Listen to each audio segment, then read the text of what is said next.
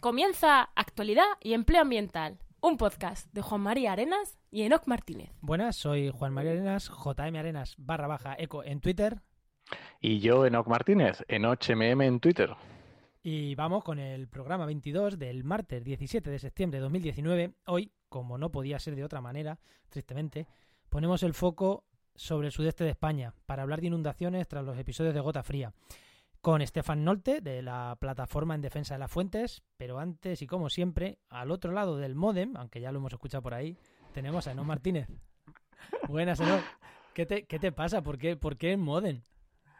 Pues ya ves, parece que estamos hace 20 años, pero tengo problemas con una compañía de teléfonos que prefiero no mencionar y tengo que tener el modem del teléfono. Pero bueno, va más o menos regular. Pero va, va bien, va bien. Ese fue el problema que tuvimos también la semana pasada, ¿no? Que ya sí, es efectivamente. un día, ¿vale? Y una semana después sigo con el problema. Bueno, pues la semana que... viene, como no esté solucionado, pues ya decimos la empresa, ¿no? Ya la siguiente. Venga, vale. La siguiente ya lo decimos. Esto es una amenaza. con nuestros millones de oyentes igual. ¿Qué tal? Bueno, ¿qué, ¿qué, tal? ¿Qué tal tu semana? Que ahora sí que es semana, no es mes. Sí, ahora ya es la semana, sí. Pues nada, esta semana hemos empezado con las ofertas de empleo, con la actividad en redes sociales, que bueno, ya la habréis podido ver. Y bueno, trabajando bastante también en el trabajo, estamos preparando esta semana, que es la semana de la movilidad, que tenemos un montón de actividades, que, que bueno, hay todo un poco. En mi caso las estamos preparando desde la Consejería de Medio Ambiente en Ciudad Real para Carrión de Calatrava, que es un pueblo que está aquí al lado de Ciudad Real. Y nada, en ello estamos, así que bastante trabajillo. Y luego autónomo pasa una cosa muy curiosa, que es que hay muchas prisas, muchas prisas, pero luego pides la documentación al cliente y no te la da. Así que estoy esperando que la documentación llegue. Yo estoy esperando información de unas páginas web también, que es como, la necesitamos para pa pronto, hay prisa. Sí, pero mándame la información. Que Tú si ves no, trabajando, no ya te mando los textos. Sí, efectivamente. ¿Qué hago? ¿Y ¿Pongo fotos de? Bubun y luego cam- las cambio por tu cara? Pues estamos en las mismas. Bueno, y además de eso, ¿qué tal tu semana? Pues eso, eh, haciendo dos páginas web. bueno, iba a decir departamento, pero bueno, una para un departamento y otra para un investigador directamente y su grupo de investigación. Otra página web para un, para un periódico, sigo con ella, así que tengo ganas de quitármela de encima. Y preparando un poquito el Conservío, que el Congreso este de Conservación y Biodiversidad de Cádiz, que voy a participar echando una mano en la comunicación y preparándolo un poquito, esta, es- que es esta semana ya, esta semana ya sí que le dedicaré más tiempo. Pero bueno, he estado ahí un poquito con eso, con eso he estado, ¿no? Formándome con páginas web que, que estoy cambiando la forma de hacer las web para hacerla más profesional y, y nada, con eso, con eso he estado. Y Muy le, bien. dam- le damos paso ya, ¿no? Que está por aquí, tenemos aquí a nuestro invitado, que nos liamos nosotros a hablar. Y hoy, como ya he dicho, tenemos de invitado a Stefan Nolte de la plataforma en defensa de, de las fuentes. Y es que es, un conocedor, muy buen conocedor de lo que pasa con el agua en, el, en Albacete, en Murcia, en Alicante. Entonces, pues hemos pensado que quién mejor que, que él para, para invitarlo hoy. Buenas, Stefan, ¿qué tal? Hola, muy buenas, ¿qué tal? ¿Cómo- Cuéntanos, es que no sabíamos cómo describirte y hemos dicho, mira, que se presente él. Cuéntanos en dos líneas quién eres y qué haces. A ver, sí, eh, es, es una cosa que no sabría ni yo mismo cómo hacer la presentación, pero bueno, eh, sí. Básicamente soy un alemán de Mallorca eh, que ha emigrado a Albacete, durante un tiempo estuve ahí, ahora estoy temporalmente, espero, en Madrid, pero con la intención de volver, sigo ahí en contacto, mi pareja está también en el pueblo de Albacete, con lo cual pues bueno, eh, digamos que la vinculación es más con Albacete que, que con Madrid o con Mallorca prácticamente. Buena, buena tierra. No, Y no sale bueno, nada pues malo de Albacete. Sí, buena tierra. de todo hay. pero, pero bueno, el caso es eso, que, que bueno, que ahí en, en lo que es eh, la Sierra de Segura, eh, la parte alta de la cuenca de Segura, mm, el sureste de Albacete, eh, pues tenemos toda una serie de problemas porque es el único rincón de toda la cuenca del Segura que, que, bueno, aún mantiene más o menos sus recursos hídricos sin tocar. Y pero hay toda una serie de proyectos para bueno, pues aprovecharlo. Para solucionarlo, ¿no? Sí, exacto. Sí, ahí está, sin quitar ni poner y quieren quitar y poner, ¿no? Eh, sí, sí, quieren, básicamente quieren llevárselo todo. O sea, es eh, el cortoplacismo ¿no? de, de, de nuestra especie, puede decirse. Y bueno, por eso mismo, pues hace 10 años pues montamos la plataforma en defensa de las fuentes, bueno, ahora ya serían 11, eh, y bueno, tuvo ahí sus altibajos, sus parones y ahora pues hemos intentado un poco recuperarlo con menos éxito que hace 10 años, pero bueno, eh, que ahí estamos. Por lo menos en la parte técnica ahora eh, hay más dedicación, con lo cual pues bueno, ahí estamos. Y básicamente eso es un poco una introducción muy genérica. Bueno, y ahora, ahora hablaremos, ahora hablaremos de empleo porque pero eso es en la sección de empleo, ¿no? Sí. pues, eh, Enoch, ¿Algo más que decir o nos vamos ya directamente a empleo? Venga, mete la cortinilla. Bueno, pues antes de meter la cortinilla voy a decir que en redes sociales estamos con el hashtag actualidad y empleo ambiental. Así que si queréis comentarnos algo, ahí, ahí estamos, aparte de nuestros perfiles personales. Venga, vamos con empleo. ¡Comienza! No, me he equivocado.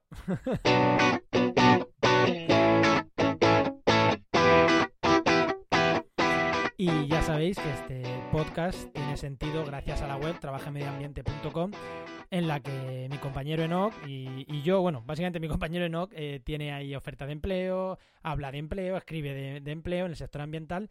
¿Y qué tenemos esta semana en la web, Enoch? Que... Pues nada, esta semana hemos vuelto con las ofertas. Tened en cuenta que en verano, como se fueron caducando, pues nos quedamos casi prácticamente a cero y entre la semana pasada, bueno, y lo que llevamos de semana, pues eh, llevamos 65 eh, ofertas de empleo entre la semana pasada y, el lunes. Y ahí ya hay ofertas de empleo público y privado, ¿vale? Tenemos una oferta de empleo público que ha salido eh, el lunes de ingenieros técnicos forestales, 10 plazas para el ministerio. Para los forestales, interesantes, ¿vale? Y nada, pues ofertas privadas en toda España y ya sabéis que las miramos una vez a la semana. O sea que aunque sean antiguas, siguen estando activas y podéis apuntaros. Por eso en verano nos quedamos sin ofertas. Quedaba una cuando volvimos, porque todas estaban caducadas y las íbamos eliminando. Y recuerdo a las empresas que quieran subir sus ofertas de empleo que pueden subir su oferta de empleo de manera gratuita a nuestra, a nuestra página web. Y Enoch, le querías preguntar tú a Stefan, ¿no? Sobre su trabajo, ¿no? Brevemente. Eh, quería que nos cuentes eh, un poco cuál es tu trayectoria, lo que estudiaste, con las vueltas que, diste o cómo te formaste en medio ambiente o cómo lo hiciste, porque no, al final los que trabajamos en medio ambiente o los que nos dedicamos, no todos tenemos por qué elegir los mismos caminos o vete tú a saber. Entonces, nada, cuéntanos un poco, Estefan, a ver cómo, qué estudiaste, cómo empezaste, qué hiciste. Bueno, pues eh, sí, también es una historia un poquito loca. bueno, yo mm, digamos que toda mi mi vida de estudiante iba encaminada a ser industrial, eh, pero bueno, pues de alguna manera a mitad de carrera me morí de asco, hablando claro. no, no, te hemos escuchado, se ha ido, espera, se ha ido un segundo, se ha ido un segundo y cuando ha dicho me dediqué a, se ha ido un segundo ahí la conexión, repite a lo que te dedicaste al principio, cuando ha dicho, antes de decir a mitad de carrera, lo que ha dicho antes no, no se ha escuchado. Ah, vale, vale, vale. Bueno, pues eso, que mi vida era un poco encaminada a ser ingeniero industrial, ¿no? Y bueno, pues eh, realmente en su momento pensaba, ah, esto me va a motivar. Bueno, mm, lo que pasa muchas veces, ¿no? Cuando, cuando empiezas a estudiarlo de verdad en la universidad, pues bueno, pues eh, digamos que te deja de gustar tanto. Y, y, bueno, pues ahí pues faltó a lo mejor ese, ese empuje para llegar hasta el final, ¿no? Pero bueno, el caso es que justamente en ese momento de crisis, pues me dediqué a ir en bicicleta por la península y en esas que, bueno, aterricé en un pueblecito de Albacete y me ofrecieron trabajo ahí, en principio de administrativo. Y, y, bueno, eh, así empezó, pues digamos, mis primeros siete años de trabajo ahí en Riopa, en Albacete, en la empresa forestal. Y pues digamos que ahí dentro fue ya donde, bueno, pues lo típico que además de ser administrativo, pues uno se va apuntando a cursos de temas forestales, o sea, así al fin y al cabo también me interesaba bastante. Bueno, eh, llegado el momento, esa empresa quebró, me volví a Mallorca, luego conocí a mi pareja, bueno, mi pareja la conocía ya, pero surgió el amor dos años después de irme del pueblo. y, nada, pues sí, sí, sí, sí, esas cosas que tiene la vida, ¿no? Eh, y nada, pues nos fuimos a Madrid en principio a buscar trabajo los dos. Eh, a mí me salió trabajo en IBM, a ella, eh, pasado un tiempo, le salió trabajo en, el pueblo, con lo cual ahora mismo estamos en plan a distancia y yo estoy trabajando en IBM en la sección de, departamento de cobros, eh, básicamente pues para eh, empresas que han contratado servicios a IBM Alemania, pues son empresas alemanas, hay que tratarlas en alemán, alemán de Mallorca soy yo. y sí, sí, sí, sí, el, tópico, ¿no? Eh, en mi caso no era de los que se iban ahí en plan a Magalú ni cosas de estas, más bien. Eh, se quedaron mis padres sin dinero de camino hacia Malta. Yo tendría que haber sido maltés. Pero bueno, eh, el caso es eso. Que, bueno, que estoy ahí por los idiomas, básicamente, en IBM, eh, como también tengo toda una base, digamos, de mm, pensamiento analítico, lógico, estas cosas, pues ya nos hemos metido con temas de programación, que también tenía mi experiencia precisamente de la carrera, y estoy intentando automatizar algunos de los procesos que hay ahí, con lo cual estoy abandonando un poco esa faceta de cobrador del frac para pasar a automatizar esas cosas. Que eso se cobra automáticamente, casi. Bien, bien. que nos gusta cuando me has contado lo que te dedicabas, ¿no? Y lo, he hablado después con Enoch. Que esta sección, como es de empleo, sí que nos gusta hablar un poquito siempre de la carrera profesional de los invitados. Cuando, cuando el invitado no viene a hablarnos específicamente de empleo. Porque es que claro, eh, tu caso es, me gusta el medio ambiente, hago cosas súper chulas de medio ambiente, sé un montón de medio ambiente, pero luego también me dedico a otras cosas, que no es incompatible. Incluso tú a lo mejor, supongo que si en un futuro, dos, tres años, puedes dedicarte a temas de medio ambiente, posiblemente mm, vayas a ello y dejes a lo de IBM, no lo sé. Pero que bueno, que si en un momento dado hay que... No hay que abandonar tampoco lo que se hace a lo mejor en el tema ambiental, porque en un momento dado mm, estés haciendo página web o, estés con una tienda de informática como tú bueno en su día, o eso yo para o tú en este caso en IBM. Creo que al final es es, bueno, es background que vamos acumulando y que quién sabe si nos puede venir en un futuro bien para, para dedicar al medio ambiente, pero de otra manera. Sí, sí, yo, lo espero. O sea, con las horas de trabajo que le estoy metiendo a esto, yo espero algún día poder, por lo menos, por lo menos pagar la hipoteca. Con eso ya, ya estaría yo contento. Sí, hombre, sí, yo creo que toda experiencia al final, aunque sean otras cosas, eh, los famosos soft skills que le llaman o, esas aptitudes o, que uno va cogiendo, aunque sean otros trabajos, al final ayudan mucho en todos los trabajos y yo creo que al final, pues oye, de una manera o de otra la podrás sacar provecho a toda esa experiencia. Yo creo que sí. Pues eh, nos vamos yendo con oyentes, que nos, que no le quitemos más tiempo. Cuanto Venga, vamos a hacer rápido oyentes. chula, mejor. Venga, pues vamos con oyentes.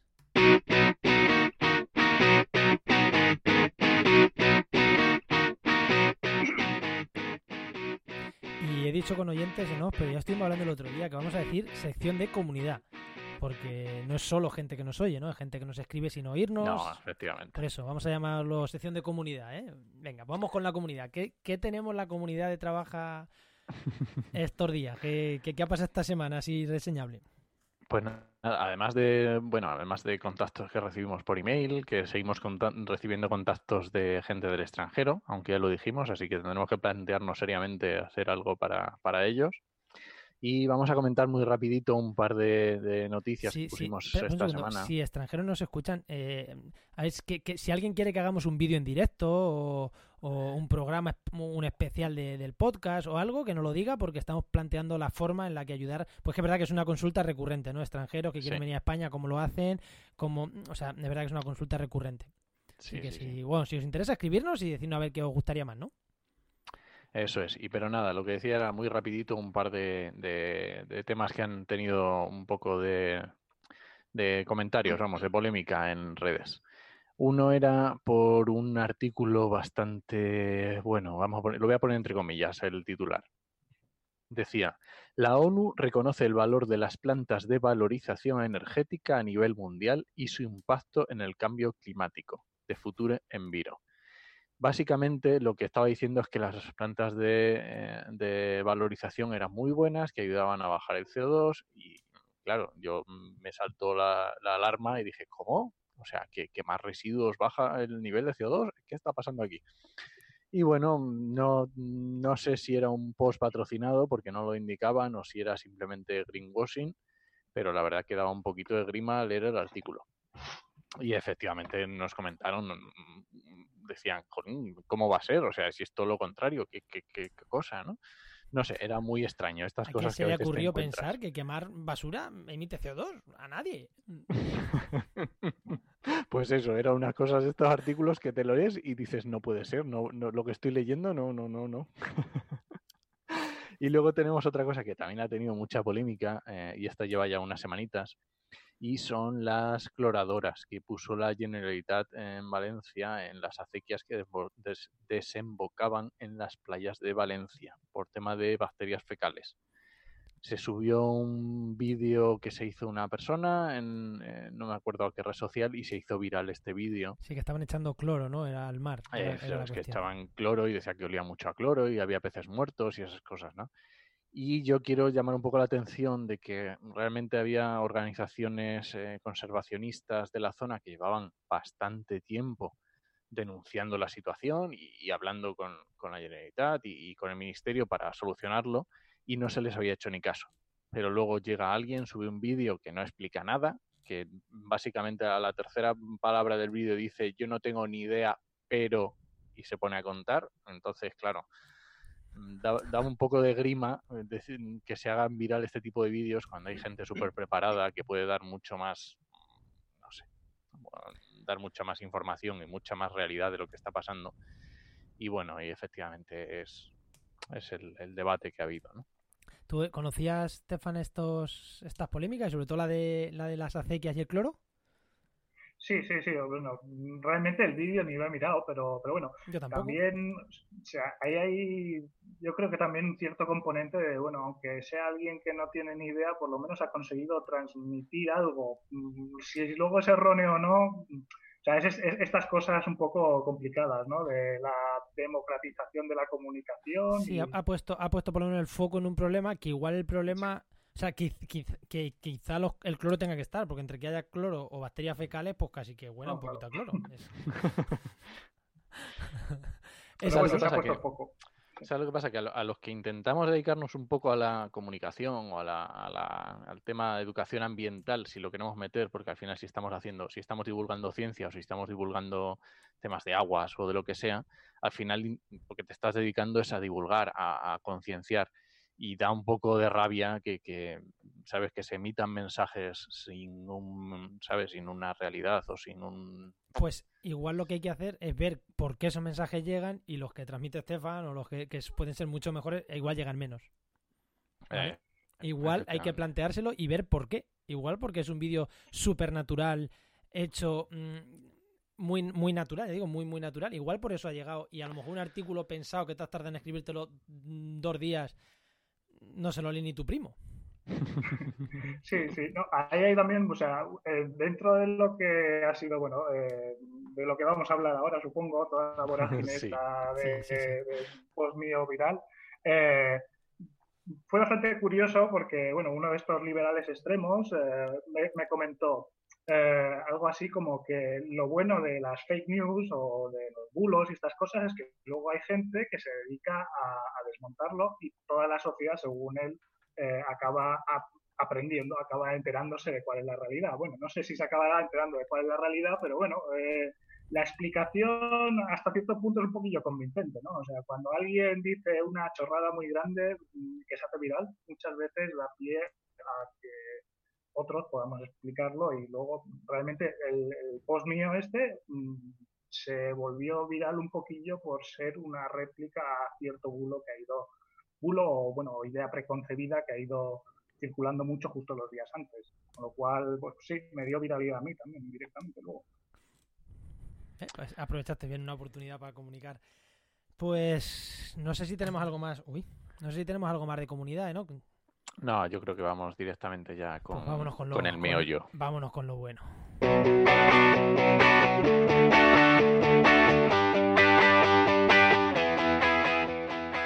Y vamos con la actualidad, que como ya hemos dicho, por desgracia, por desgracia nos vamos al, al sudeste de España porque había unas lluvias torrenciales, había mucha gente pasándolo muy mal y había muchísima polémica por eso, por las inundaciones y demás. Eh, nosotros hoy el programa lo queríamos enfocar de otra manera, teníamos otro, otro tema, pero la actualidad... ¿Quién iba a decir esto, no? eh? La actualidad manda, ¿eh? La actualidad manda y hemos y hemos tenido que hablar mm, y hemos tenido que hablar de estos temas. No sabemos si cambio climático, si de tal. Bueno, al final por temas tal, hemos hemos tirado por las inundaciones, que creo que es un tema que muy interesante, muy interesante porque teníamos un artículo, una de las cosas que hemos ido recopilando antes de hacer de preparar el programa, una de las cosas que fuimos recopilando, eh, bueno, llegamos a dos, a dos que nos llevaban a la misma persona. Es un artículo, un artículo que ha escrito Estefan, ¿no? Que, es, que se llama La foto de la discordia en Molina del Segura, falta de limpieza de cauces o urbanización en zonas inundables. Ese es el artículo y luego además un hilo de Twitter con una concejala también hablando que también curiosamente nos, nos llegaba por él. Así que dijimos, pues ya está. Hay que llamar a Estefan. Hay que llamar a Estefan y que nos cuente. y que creo que, bueno, creo no, sé que por lo menos alguna vez nos ha escuchado algún programa porque nos ha hecho algunos comentarios. Así que qué mejor que, invitar a alguien que, nos escucha, ¿no? Alguna vez por lo menos. Por lo menos alguna vez nos ha escuchado, que lo sé.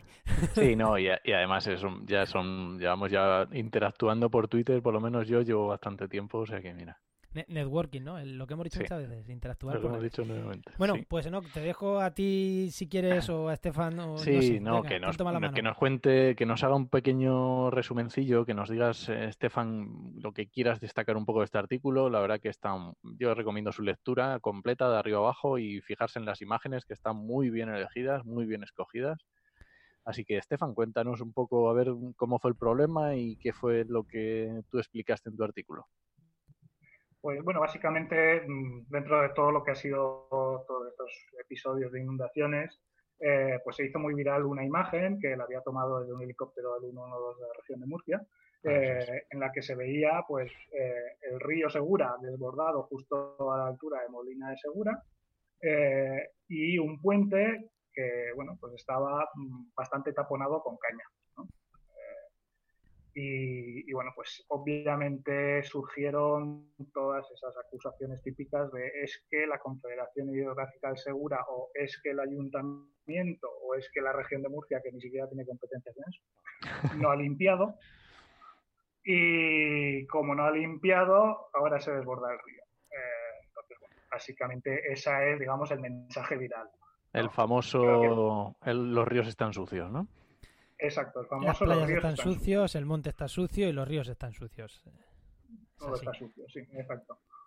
Y, claro, o sea, en esa imagen, pues sí, se veía ahí un tapón en el puente de caña, pero claro, cuando alguien te señala las cañas, ¿tú en qué te fijas? ¿En qué piensas? En las cañas. Eh, realmente hace falta tener el ojo un poquito más entrenado para interpretar mejor lo que está pasando ahí.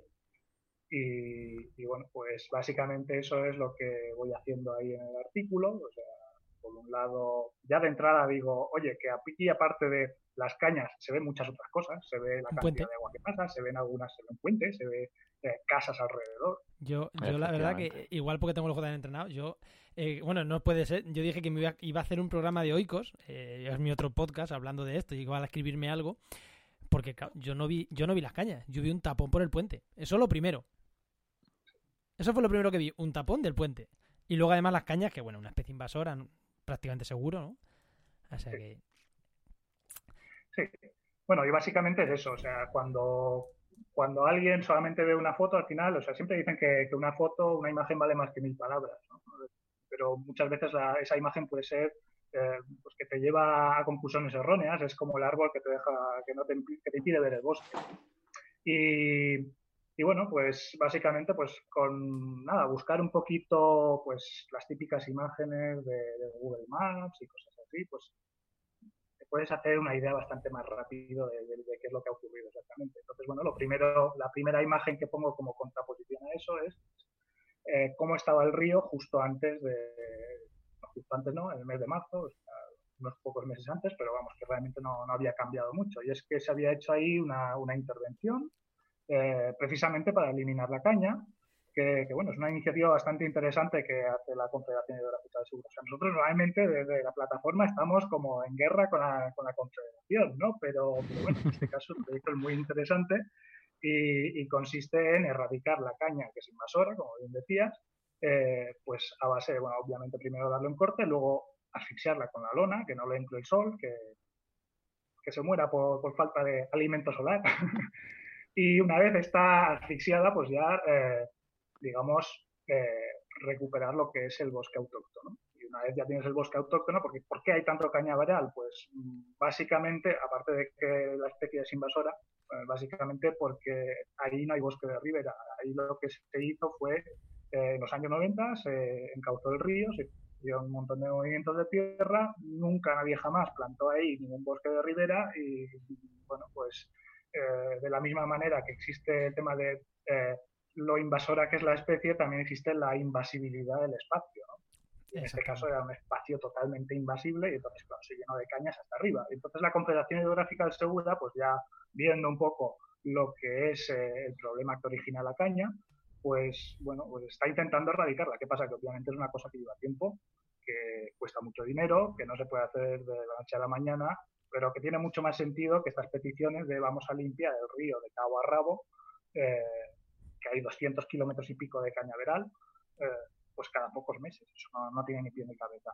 Claro, porque si, si, si la Confederación hiciera esto y, quitara toda esa caña, ¿cuándo tardaría en volver a brotar? O sea, serían meses. Meses, meses, sí. Cuestión de, pocos meses. la caña igual para, para que luego se formen esas islas sí que ya tiene que morir, con lo cual, bueno, pues igual te vas al año, pero es que al final te gastas un dineral en una cosa que tienes que hacer de forma recurrente y, además el problema de, estas islas flotantes eh, de residuos leñosos, vamos.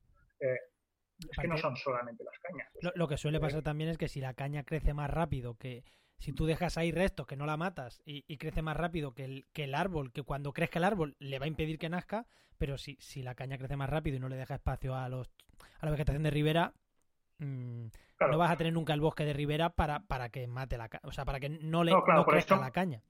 Hoy he leído yo por redes sociales, hoy he leído yo por ahí de, un hombre, uno que decía, yo lo que hago es, siempre que puedo, donde veo un cañaveral, planto un chopo.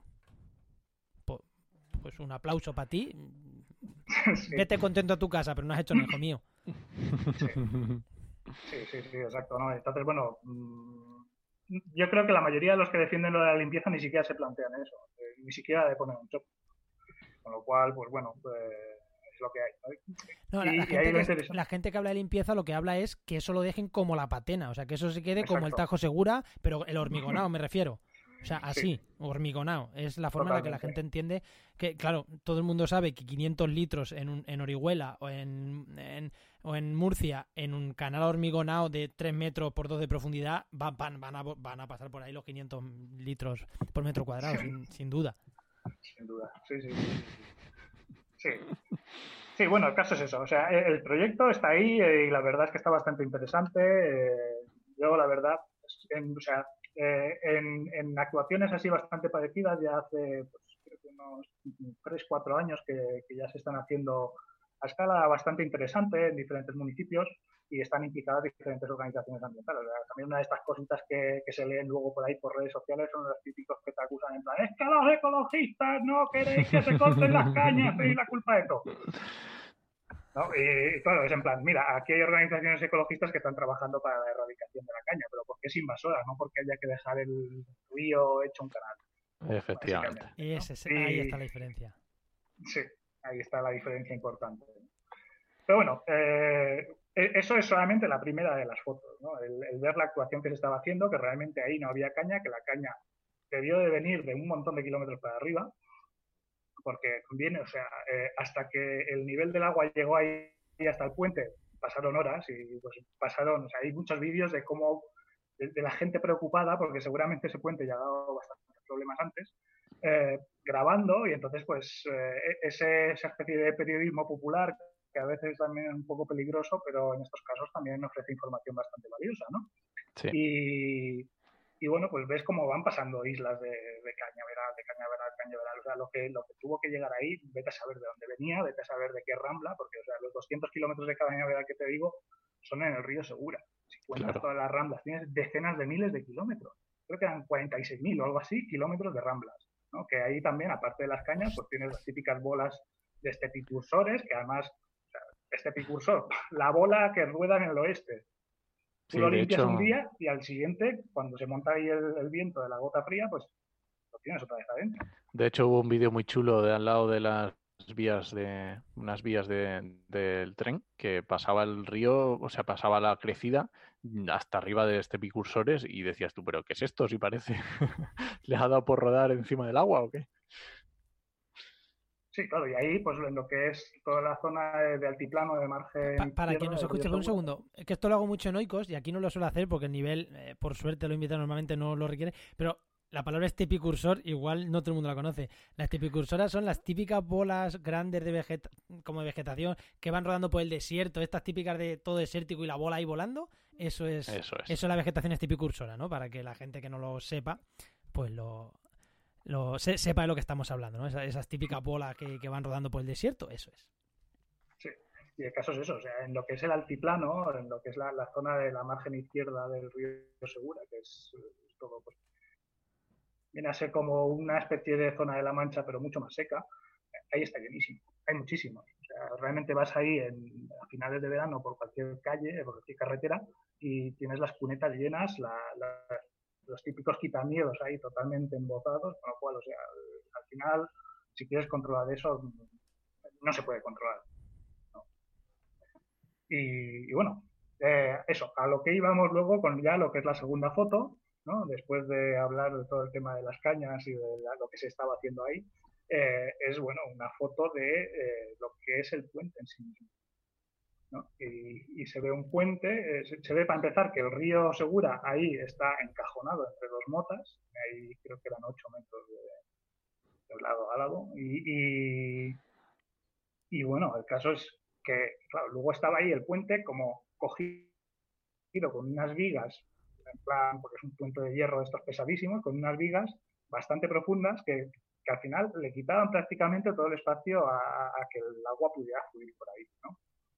Y luego encima, o sea, encima de eso, luego está el puente con barandillas súper finas, que ahí obviamente tampoco va a dejar pasar ni a más ni vegetación. Es como un colador. Estás haciendo un colador. Es una trampa. Claro. Si, si, si, lo que quieres es quitar la caña del río, pues eh, lo estás haciendo bien. Si lo que quieres es que el agua no salga de ahí y que vaya rápido, pues. Eso pues bueno. Eh, voy, voy, a cortarte ya para poner un ejemplo.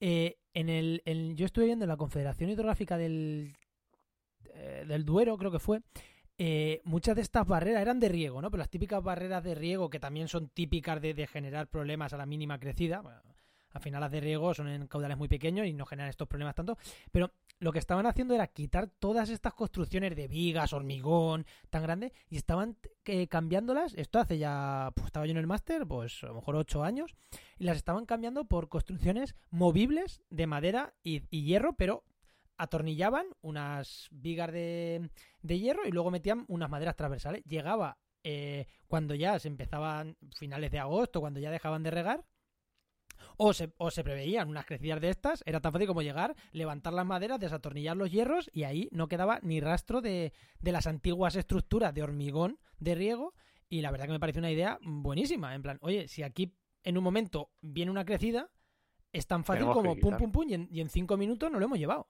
Una alerta roja, en cinco minutos se han quitado los puentes me parece una medida buenísima, ¿no? Eh, lo quiero comentar, ¿no? Para que se, que se hacen cosas de este lado. Y ahí no tienes un colador, tienes todo lo contrario. Has, desarmado el puente. ¿Lo has desarmado? Sí, sí, sí. O sea, es una medida buenísima. opciones hay, hay bastantes, ¿no? O sea, si en un momento dado también tienes más arriba una zona que te da igual inundar porque no hay edificaciones ni nada de eso, eh, pues a lo mejor hasta puedes poner una estructura tipo colador por ahí ¿sabes? Y, luego que de alguna manera en su diseño y deje que, bueno, ahí va retirando la broza para que luego río abajo pues no, no atasque las zonas más sensibles, ¿no? O sea, por poder, mm, quien quiere encuentra diseños varios, muchas posibilidades hay, bueno, pero bueno, el caso es eso, que, que bueno, que, que, claramente el puente estaba diseñado de una forma como pensando que ahí no iba a pasar nunca jamás una crecida, que siempre iba a ser un caudal suficientemente bajo como para que no llegara a... A, colmatar, sí. Sí, a colmatar el río. De hecho, bueno, pues se ven ahí en los vídeos, poco a poco va subiendo y ya en cuanto toca, pues se acumula la ¿no? Y, hace como el tapón, entre comillas. Realmente no hace un tapón demasiado importante, porque luego ves otros vídeos de, de río abajo y ves como debajo del puente sigue saliendo una cantidad de agua bastante importante fin y cabo las cañas están flotando por arriba.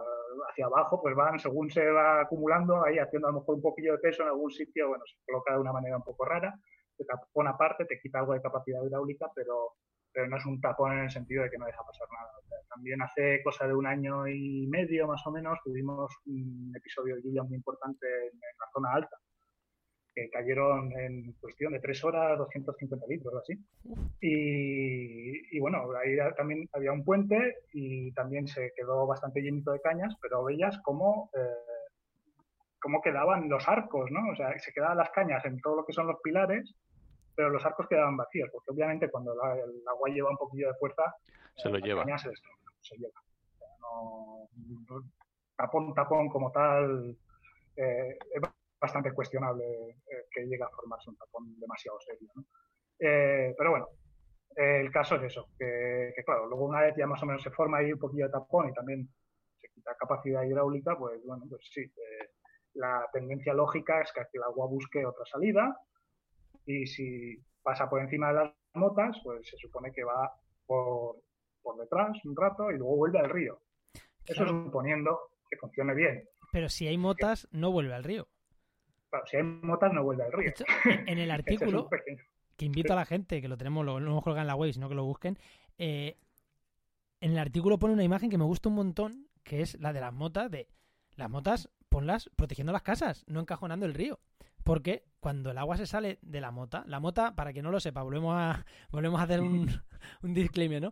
Son las típicas montañitas que hay a, los, a los lados de los ríos para darle como más altura al río, ¿no? Eso son las, eso es lo que lo conoce, se conoce como mota. Y el problema de eso es que cuando el agua sale de la mota, no puede volver al río. ¿Por qué? Porque tú has hecho una, una montañita para que no salga. Pero igual que no sale, no entra. No vuelve, sí, exacto. Efectivamente. Sí. y bueno, el caso es eso, o sea, también ah, hay realmente motas por un lado, por el otro más o menos está todo nivelado, o sea, sí que podría haber vuelto, pero ahí ya te encuentras con que eh, hay unas casas construidas eh, y alrededor en el jardín, todo el jardín rodeado de un muro. Con lo cual, al final, la, capacidad hidráulica de esa sección te la cepillas completamente. Pero claro, eso es, digamos, el lado alto. Eso también estuvimos por ahí mirando un poquillo el plan urbanístico. En las normas subsidiarias esas casas no habrían sido legales curiosamente, sí, curiosamente, cuando ya estaban las casas en construcción, en el año 2016, entra, cuando hacen el, plan urbanístico de Alguazas, eh, esas casas que están en construcción ya en ese momento, mm, pues las meten como zona urbana, ¿no? en una zona inundable. Yo no sé hasta qué punto eso, realmente en zona inundable está prohibido clasificarlo como, zona urbana, ¿no? como suelo urbano. es complicado ahí los detalles técnicos de eso no me he metido mucho porque no quiero me, tampoco meterme en berenjenales. El caso es que, este, este, eh, este, tema es un poco complicado por tema de competencias y es tiene sus intríngulis y sus idas y venidas entre diferentes competencias de, las administraciones públicas, entre ayuntamientos, comunidades, eh, confederación. Digamos que hay ahí un, un pisto importante, vamos a decir. En mi pueblo se dice entre toda la casa sin barrer. Sí. que bueno, que al final el problema este de las inundaciones en gran parte mm, hay un, lío competencial muy grande. Sí. Pero bueno, sí.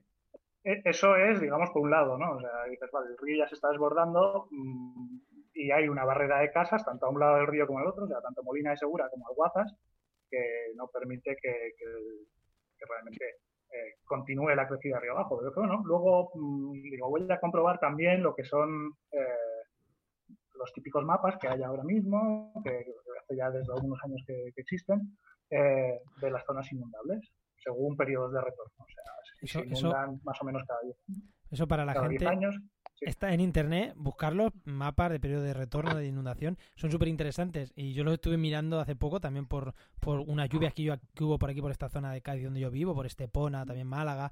Y, y es que es alucinante. Es que te los pones, te los solapas y dices, mm, crecida grande este barrio se va a la mierda es interesante que la gente los mire. También, para, sobre todo la gente que vivimos en el sur de España, es interesante, sur y el este, para ver si nuestra casa se va a ir ante una crecida o no. También para saberlo. Y cuando te vas a comprar una casa, eso es lo primero que deberíamos de mirar. Eso, eso, es lo que iba a decir yo. Si te vas a comprar una casa, mm, solo por curiosidad, mira a ver eh, dónde está la zona inundable y a lo mejor te hace cambiar de idea de la casa que vas a comprar.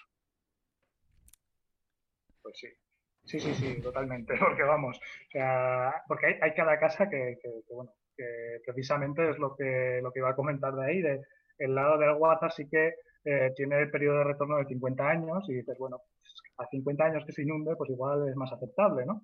Eh, en el lado de Molina de Segura, que además es como la parte más inundada que se ve en la foto, ¿no? Es como realmente el, que causa ese shock, pues tiene eh, un periodo de retorno de 10 años. Eso quiere decir cada 10 años, más o menos, puede ser a veces 20, a veces el año siguiente, ¿sí? o sea, va variando un poco, pero de media más o menos 10, eso se inunda. Y eso se habrá inundado un montón de veces. Y a juzgar por la cantidad de vídeos que hay en el puente, vamos, yo estoy convencidísimo de que eso ya ha pasado miles de veces. Es más, yo diría otra cosa. Eh, son zonas inundables con dinámica natural. Si ya le metemos barreras transversales, si ya le metemos pérdida de vegetación que puede laminar las crecidas, mm, claro, estos mapas de crecidas y de inundación son mm, con dinámicas naturales de los ríos. No creo que tengan en cuenta que hay un puente que va a aumentar la crecida en esas zonas. No, no, no. o sea, que si el periodo de retorno son 10 mm. años y encima le metes un puente, pues a lo mejor son 5. No, bueno, eso, en, el, en, el, mapa, o sea, claro, es una de esas cosas de. Los periodos de retorno son también un poco bajo ciertas condiciones que no se dan, ¿no? no es una hipótesis en realidad que no se cumple, que es que el clima se mantenga inalterado, que los usos del suelo no cambien. por, eso, por eso, por eso digo, y, y, por lo y por lo general, allá es donde voy. Por lo general, todo lo que estamos haciendo, cada vez lo que hacemos es, si aquí eh, se inunda cada 20, eh, cada vez más desertificación, cada vez más lluvias torrenciales, cada vez más construcciones transversales, más encauzamiento del río, lo que vas a hacer es, si el mapa te dice cada 20, haz cuentas que va a ser cada 10. Sí, sí, sí, sí, es una cosa que bueno, que luego a ver, hay un grado de incertidumbre bastante grande, pero sí que en los mapas, cuando ves las construcciones, te, aparecen. ¿no? O sea, realmente en el momento en el que se hace el mapa se tiene en cuenta lo que hay construido y lo que hay vegetado en ese momento. En ese, momento. en ese momento. En ese momento. Eso luego va variando. Por eso se supone que estos mapas luego los van a tener que ir actualizando, cosas que dice la directiva de inundaciones. Eh, y, y, bueno, el caso es que, además, en ese mapa, además de ver que toda esa zona es inundable cada 10 años, toda la parte de, Molina de Segura, la parte cada 50, que bueno, igual es cada 25, pero como no hay un punto intermedio, pues no, se puede comprobar. Pero bueno, el caso es eso, que, ves ahí como muchas de esas casas van ejerciendo como de barrera. Se ve de repente ahí en plan lo que está rodeado de un murito o cosas así, de repente, ¡up! está fuera de la zona inundable. Eso luego también, cuando, te pones a mirar estos mapas, ves un montón de autopistas, carreteras varias, un montón de construcción al final te alteran completamente el flujo del agua y, bueno, pues acaban generando que algunas zonas que históricamente no eran inundables, pues luego además se vuelvan inundables. Pero bueno, en este caso, como era justamente la salida de un barranco, un barranco que atraviesa Molina de Segura de un lado a otro, que toda la ciudad está construida encima de zona inundable, eh, pues es justo donde, donde sale la desembocadura en, el, río Segura. Entonces, claro, es una zona que encima ya se ve que de forma natural es más, más honda, está más profunda que, que, el resto del territorio circundante. Entonces, claro, dices, periodo de retorno de cada 10 años y en las noticias te dicen que la lluvia ha sido la más fuerte en 140 años, pues puedes pues hacer una idea que, que, por mucha caña, por mucho puente, mucha historia que haya, aquello se iba a inundar igualmente. Sí, sí, es, eso es otra cosa de las que iba. Que es que hay zonas que se inundan, haya cañas, haya puentes, esté el río limpio, esté sucio o esté como esté. Ahí no, ya está, y esto se iba a inundar, era evidente. Sí. Ya sí, totalmente. Bueno, y mm, hablando de esto que estábamos hablando de competencias y todo esto, está muy chulo porque había un hilo en Twitter donde en, tu cuenta de la plataforma en defensa de las fuentes que comentaba una, cuéntanoslo, de la concejala, antigua concejala. Sí, una antigua concejala de, Molina de Segura, eh, que bueno, mm, estuvo siete años en el cargo, por lo visto. Eh, y, bueno, pues lo típico que mm, cuando ve el hilo, pues es como que explota en el sentido de por fin alguien habla de esto, ¿no? y, dice algo así en plan, es que no veas la gente lo poco concienciada que está y, lo que cuesta eh, luego que parar estas construcciones ilegales completamente desordenadas, ¿no? O sea, sí que en el lado de se han metido en planeamiento de alguna manera, pero en el lado de Molina de Segura no. Y, y bueno, es como, y la gente construye sin ningún tipo de conciencia ni nada, y luego simplemente paga la multa y adiós, muy buenas, ¿no? Y claro, y aunque tú les amenaces, le das mucha multa, mucho derribo, y claro, luego alguien le responde, bueno, tú si amenazas que, que vas a derribar la casa, luego ejecuta esa amenaza. Entonces ahí ya viene cuando, cuando ya viene el tema, bueno, es que esto de aquí lo llevamos a un juez y el juez dice, haced lo que queráis, básicamente. Y haced lo que queráis, patata caliente de nuevo al ayuntamiento y el ayuntamiento, como le vota a la gente del sitio, tampoco va a tomar una decisión. Es que, ese es uno de los problemas de, que las decisiones se tomen a nivel local. Eh, hay cosas que no se pueden tomar a nivel local. Yo, y fíjate que yo soy muy de, descentralización, descentralizar las administraciones porque quien sabe lo que le pasa a unos vecinos o sea, mm, quien sabe cómo vive la gente en Riopar es el alcalde de Riopar y los alcaldes de la Sierra de Albacete. No es, no es alguien desde la capital de Albacete, por poner un ejemplo, o en la Sierra de Cádiz o en la costa de Cádiz, me da igual. Pero para ciertas cosas creo que las medidas tienen que venir de arriba. ¿Para qué?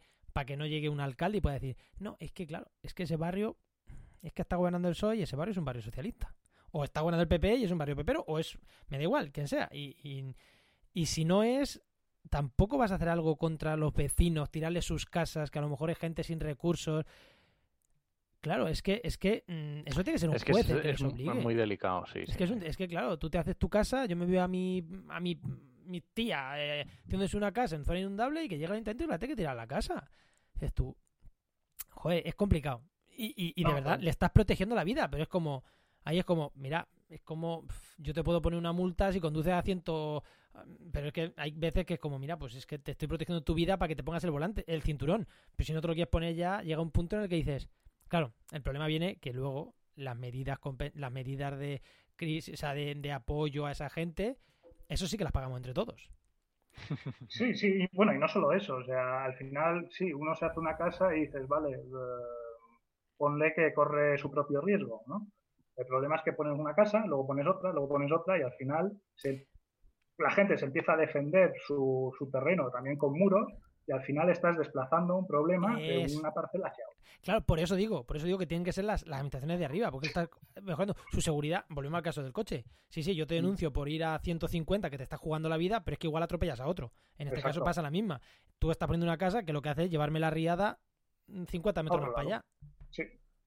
y es muy interesante lo que decía la concejala, que decía la realidad es que en siete años de concejala solo una sentencia que obligaba al derribo. O sea, esa concejala que se ha estado pegando, que ha estado intentando hacer algo y solo lo ha conseguido una vez y mm, no quiero pensar en lo que se habrán acordado de la familia de la concejala en la zona esa. Y, posiblemente nadie se ha acordado de ella ahora, cuando han dicho lo de los mm, derribos, ¿eh? Efectivamente. O sea, lo de las riadas, que digan. Seguro que nadie se ha acordado de ella ahora es una labor muy ingrata y muy complicada y yo ahí sí que tengo, sí que es verdad que yo esa no lo delegaría en administraciones locales. Eso Por lo menos la parte de disciplina. Por lo menos la parte de disciplina, ¿no? O sea, la ordenación igual sí, pero la disciplina ahí, de todas formas ahí también lo que es el, gobierno regional de Murcia tampoco, bueno, creo que es bastante famoso ya en el mundo entero. no creo que hace falta que diga mucho más. No, no. Pero bueno. Ya, bueno, pero los, gobiernos cambian. Y yo, a ver, en temas de ordenación, yo que hago, yo que trabajo también en temas de, y he hecho bastantes evaluaciones de impacto de temas de planeamiento, eh, mm, dejar esos temas también en temas en manos del ayuntamiento tampoco me termina de convencer. No, la verdad. Es complicado. Los pelotazos urbanísticos, que la burbuja urbanística en España, las recalificaciones de terreno han sido por estar en competencia de ayuntamientos. Es que. Sí.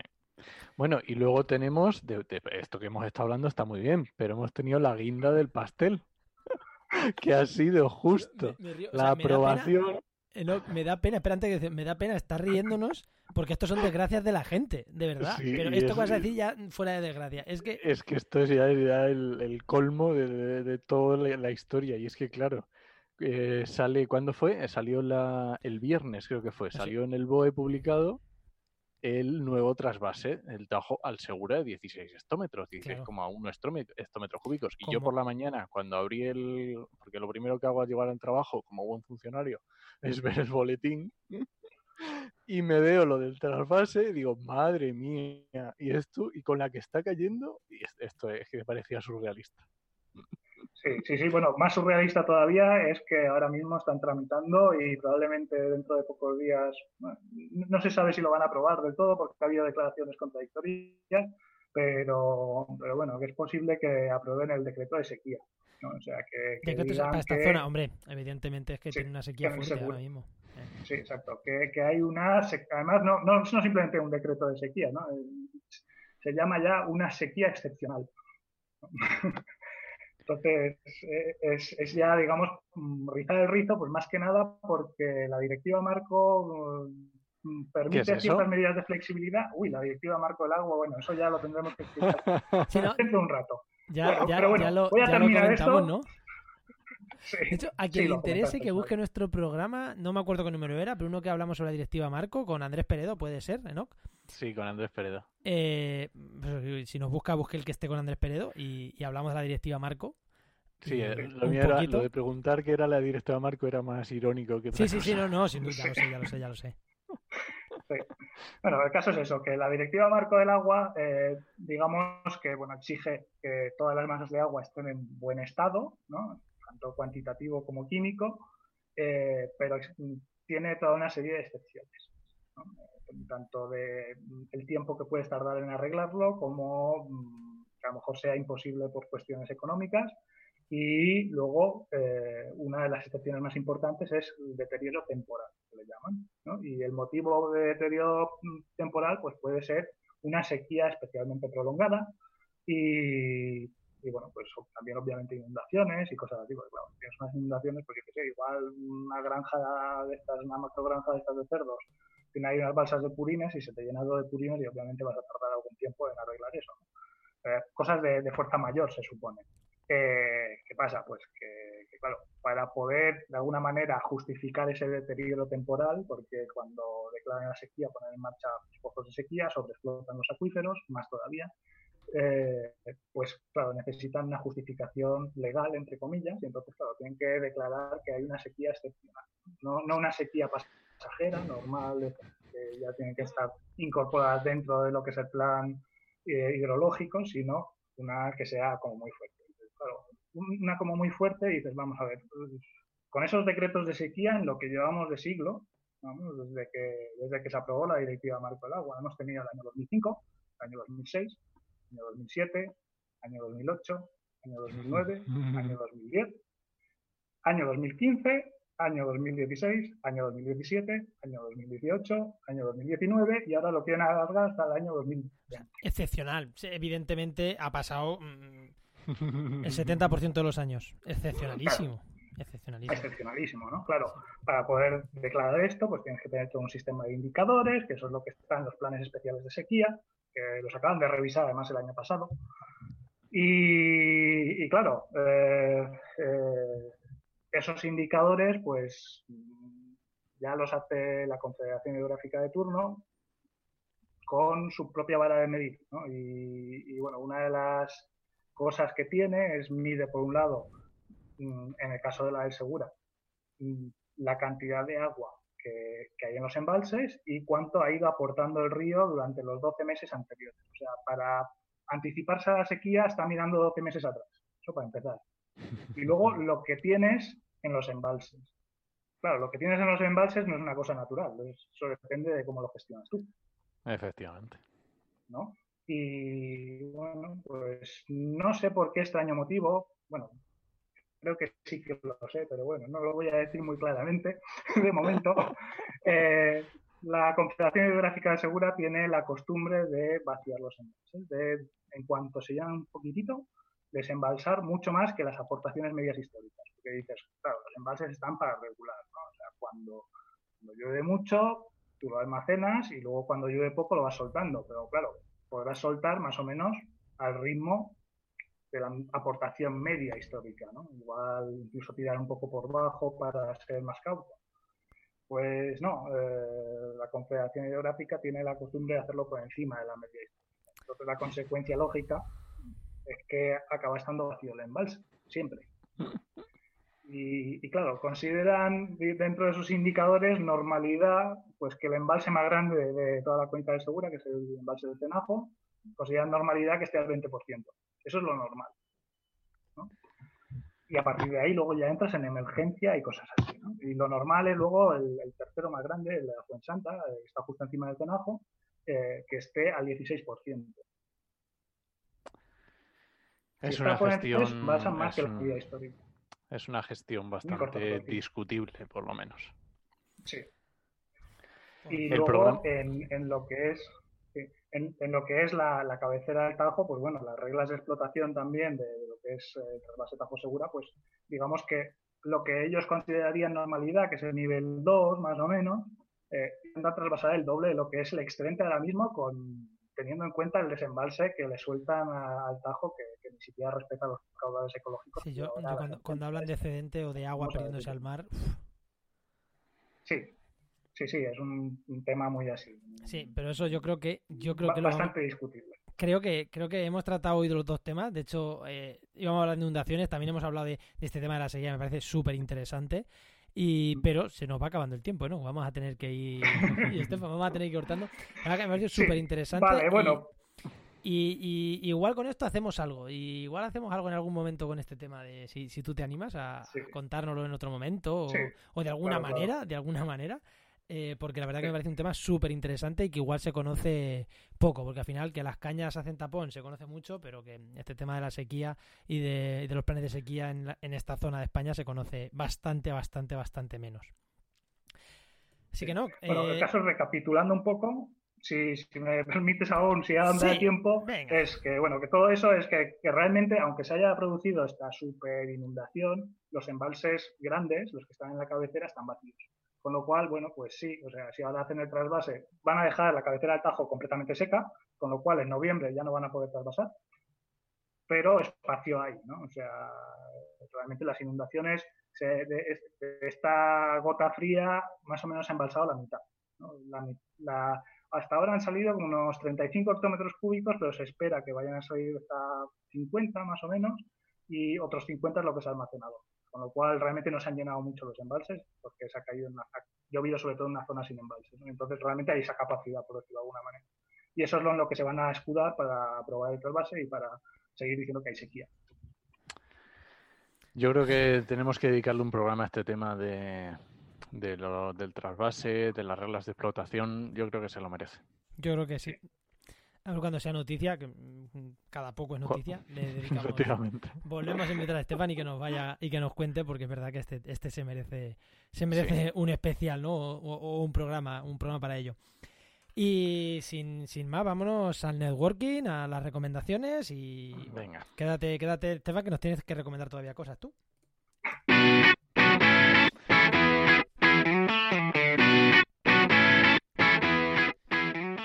Vamos muy rápido, muy rápido con el con la agenda. Ya sabéis que esta parte siempre la hacemos rápido, porque siempre vamos sin tiempo.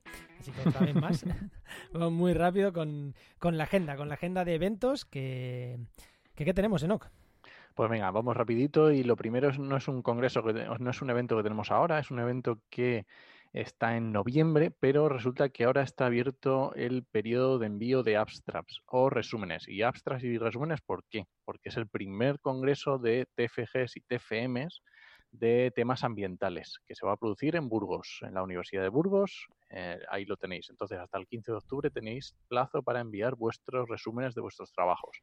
Muy interesante. Y congreso además con el que ya os informaremos, pero que Enoch va a dar una charla allí si todo sale bien sobre empleabilidad, ¿no? Esta, Efectivamente, si, si, todo sigue bien y todo va en su cauce, estaremos allí y nos podremos ver. Quiero aprovechar, Enoch, perdona, para decir que si alguien está organizando un congreso que no es ahora, es dentro de eso, cuatro o cinco meses, pero está ahora en plazo para presentarse, para escribirse, para mandar astras, para lo que sea, que nos lo haga llegar, que nos lo haga saber y que nos diga, oye, estamos en plazo para esto, comentarlo en el programa, que nosotros encantados.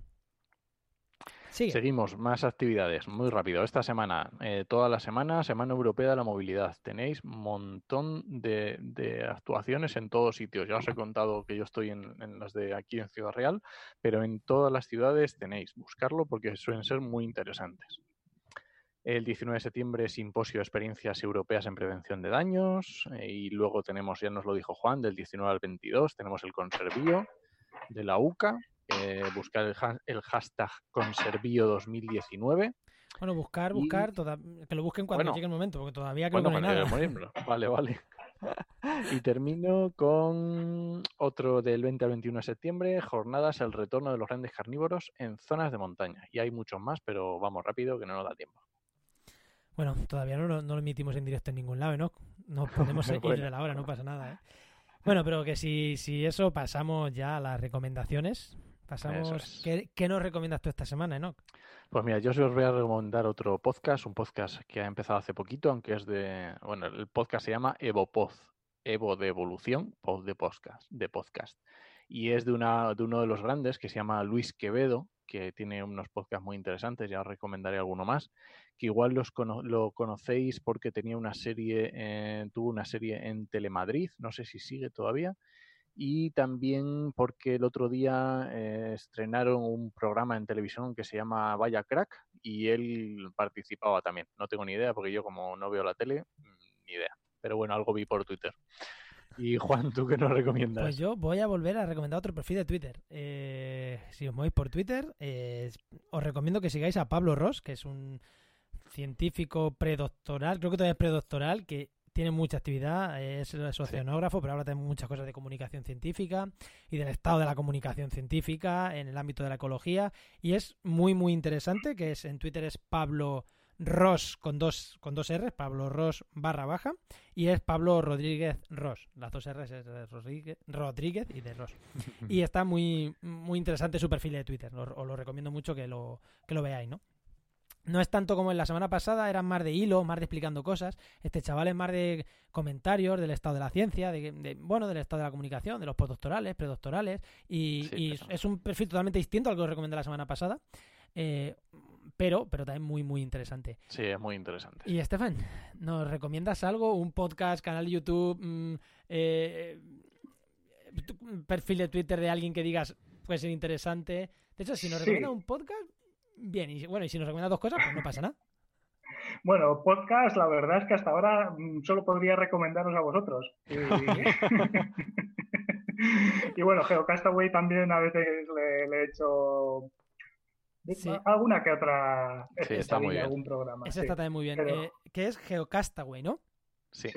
Vale. De hecho, teníamos una cosa aquí para comentar de él que no hemos comentado, o sea que. No, porque no nos daba tiempo. No nos daba tiempo, pero es verdad que, está muy bien.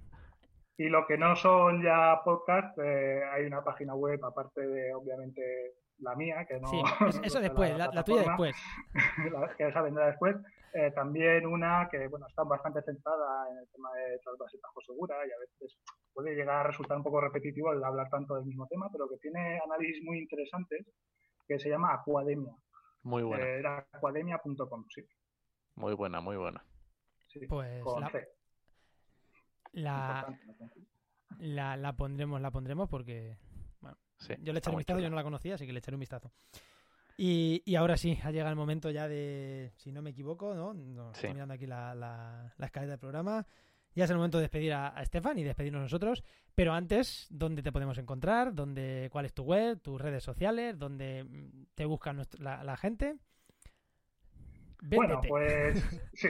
A ver, básicamente eh, en Twitter es eh, defensa-fuentes. Arroba defensa-fuentes. Ese, bueno, pues ese perfil de Twitter, así que igual es donde estoy más interactivo.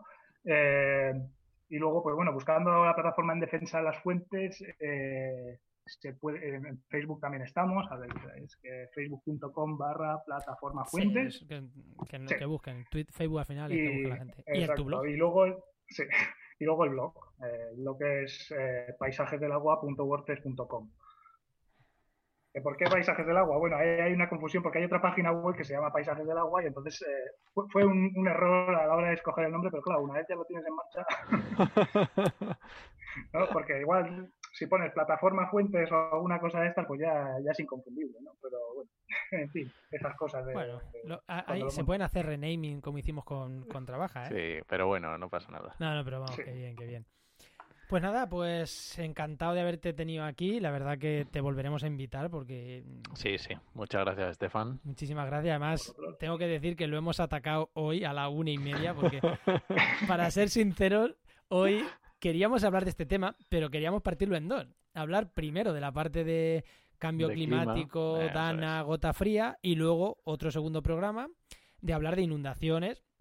Y nosotros, no que yo anoche, habíamos planteado la primera, teníamos un invitado para la primera parte y se nos cayó el invitado esta mañana por problemas personales, o sea que esperemos que no sea nada, nada, de gravedad y, podamos tenerlo aquí pronto. Y como se nos ha caído a la una y media, hoy del lunes te estábamos llamando, mm, ¿puedes hoy hasta tarde? Así que agradecemos muchísimo tu disponibilidad y de haber podido estar aquí con nosotros. Así que nada, eh, nos vamos a ir despidiendo entonces, ¿no, Enoch? Sí. Pues nos vamos a ir despidiendo. Recuerda que puedes encontrarnos en Evox, en Spreaker, en Spotify, Google Podcast, Apple Podcast, vamos, y en todos los reproductores de podcast que, que se te ocurran. que suscríbete, que es gratis. La gente sigue pensando que suscribirte un podcast hay que pagar. No, es gratis. El nuestro es gratis, no hay que pagar nada. y os esperamos después, ¿eh? os esperamos la semana que viene en actualidad y empleo ambiental y durante toda la semana en trabajenmedioambiente.com y en nuestras redes sociales. Nos escuchamos. Adiós.